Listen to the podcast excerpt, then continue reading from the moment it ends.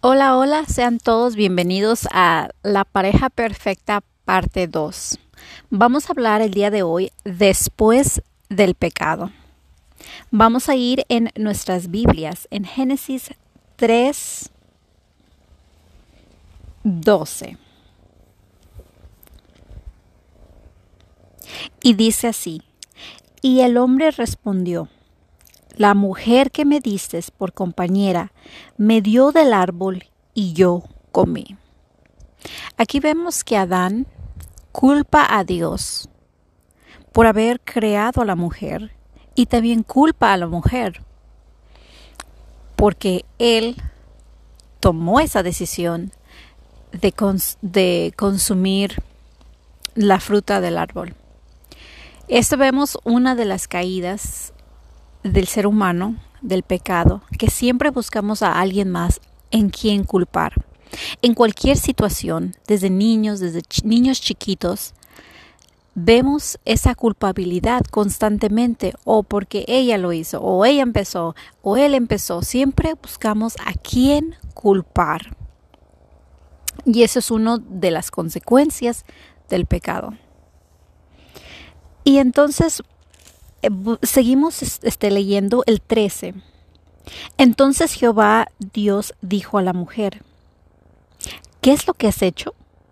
Y dijo la mujer, la serpiente me engañó y comí. Otra cosa que quise agregar aquí es que vemos cómo Dios hace su justicia y podemos aplicarlo nosotros bueno, especialmente los que son padres, podamos aplicarlo y preguntar a nuestros hijos, si es que se pelean, por ejemplo, y podemos preguntarle qué pasó y que ellos nos cuenten, escucharlos, no interrumpirlos, escucharlos. E igualmente al otro niño, ¿qué pasó? ¿O qué hiciste?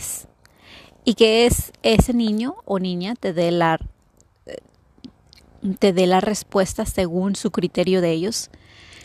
Yo creo que eso es algo muy importante como padres y ahora que más que estamos hablando de matrimonio y, y de familia, es muy importante preguntar a cada uno cómo ve su perspectiva. Y entonces vamos a ver cómo es que Dios castiga, porque fue un castigo de la consecuencia del pecado. Entonces, nosotros también debemos dar una consecuencia a nuestros hijos cuando se portan mal. El 14. Y Jehová Dios dijo a la serpiente, por cuanto esto hiciste, maldita serás entre todas las bestias y entre todos los animales del campo. Sobre tu pecho andarás y polvo comerás todos los días de tu vida. Entonces, Jehová, oh Dios, maldijo a su propia creación, que es la serpiente. Y sabemos por, este versículo sabemos que ese, animal, la serpiente, no se arrastraba. Me imagino que tenía patas o a lo mejor volaba, cualquiera de esos dos. Pero después del pecado, tendría que pasar toda su vida en el polvo, arrastrándose. Y perdón si escuchan un ruido por acá, es mi gato. Ando un poco aquí afuera y mi gato siempre se quiere acomodar aquí. Pero bueno, continuemos. Entonces vemos que Dios dio la consecuencia primero a la serpiente. El 15. Y pondré enemistad entre ti y la mujer, y entre la simiente y su simiente. Él te irá en la cabeza, y tú le irás en el calcañar. Esto es una profecía también, hablando de que va a existir el bien y el mal.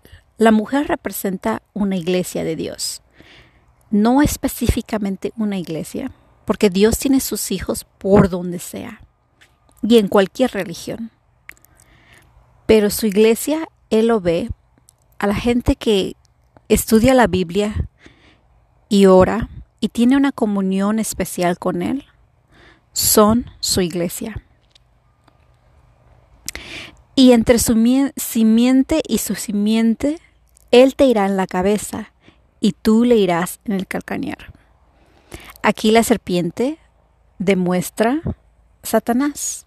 Entonces una persona que ama a Dios y una persona que no ama a Dios, siempre va a haber conflictos en medio de ellos. ¿Por qué? Porque alguien va a querer ser el bien y alguien va a querer ser el mal. Pero también significa que siempre va a existir el mal entre nosotros también. Va a ser muy difícil y tendremos que pelear contra nosotros mismos, como dice el apóstol Pablo, que quiero hacer lo, lo bueno y no lo hago, porque la carne es débil.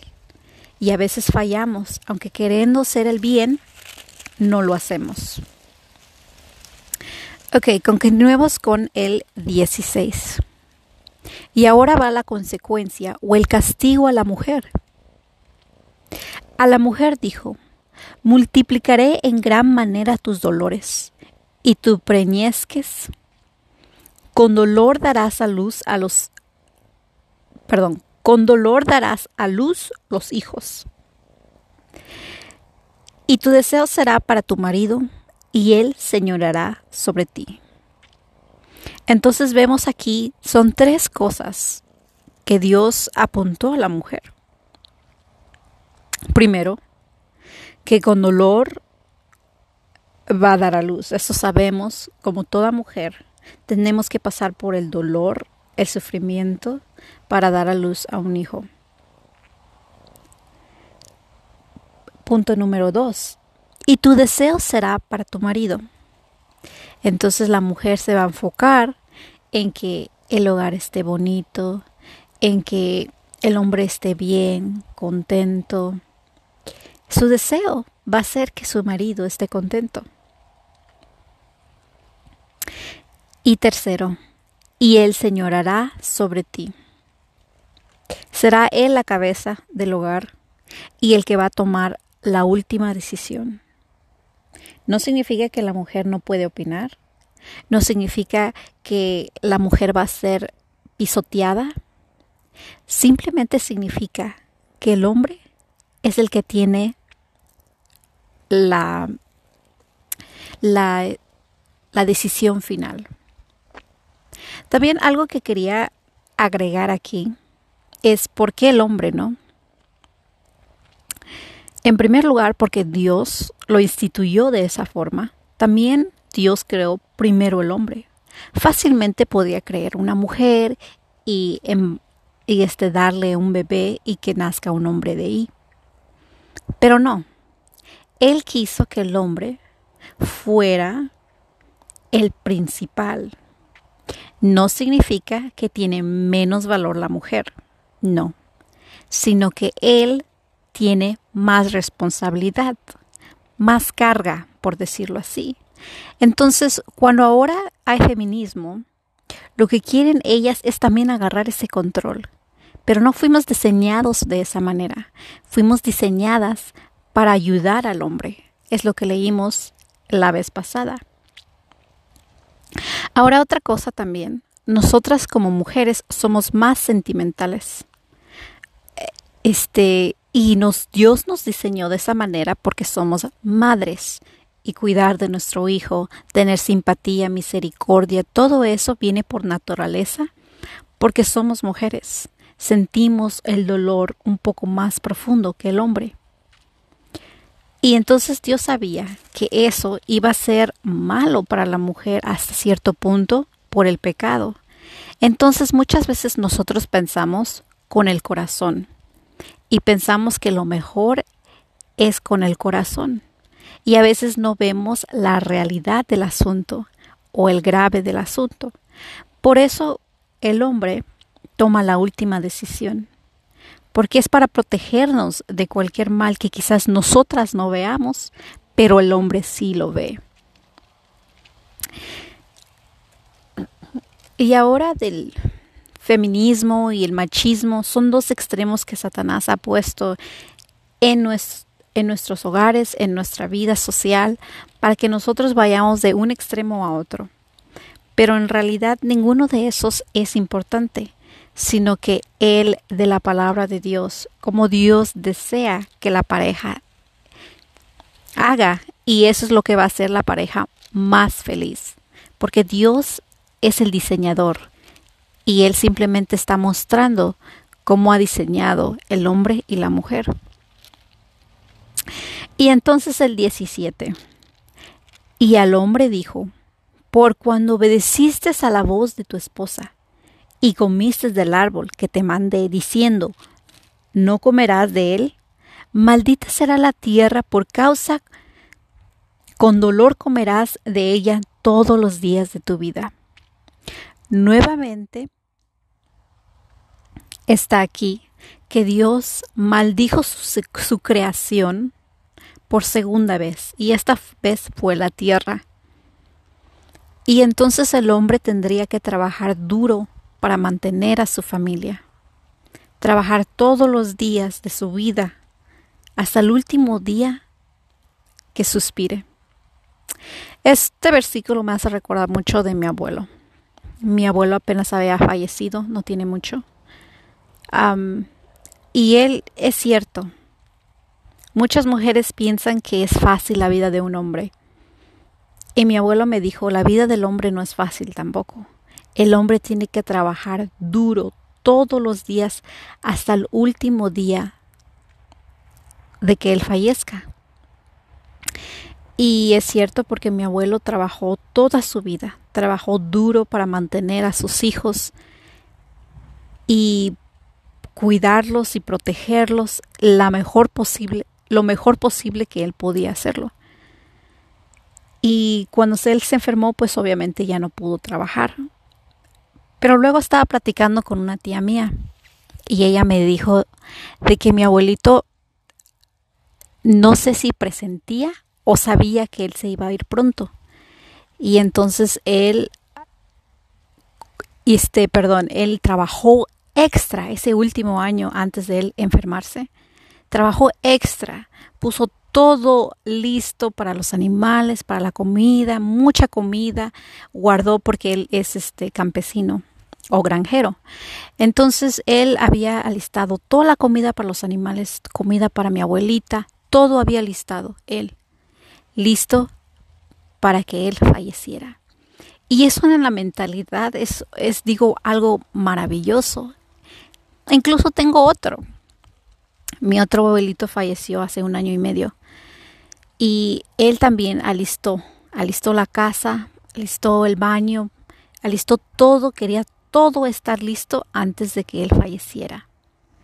Porque él sabía que él se iba a ir primero y que mi abuelita necesitaba todas esas cosas. Entonces, yo por qué les digo eso?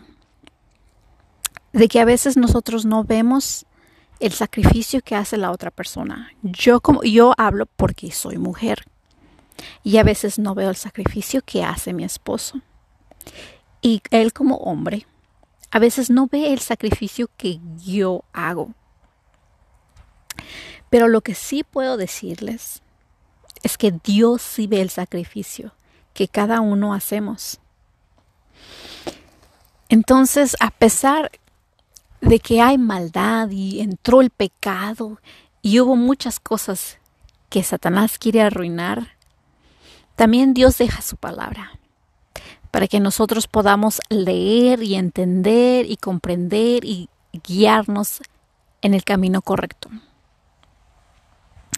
Ahora, en la parte 3 vamos a hablar acerca de la mujer y las responsabilidades de mujer ahorita aquí hablamos del, del pecado y cómo entró el pecado dentro de esa familia tan perfecta y cómo quiere arruinar esa familia perfecta, esa familia ideal. Y la buena noticia es que podemos llegar a ser esa familia perfecta siempre y cuando pedimos perdón y le pedimos ayuda a Dios. Que Dios los bendiga.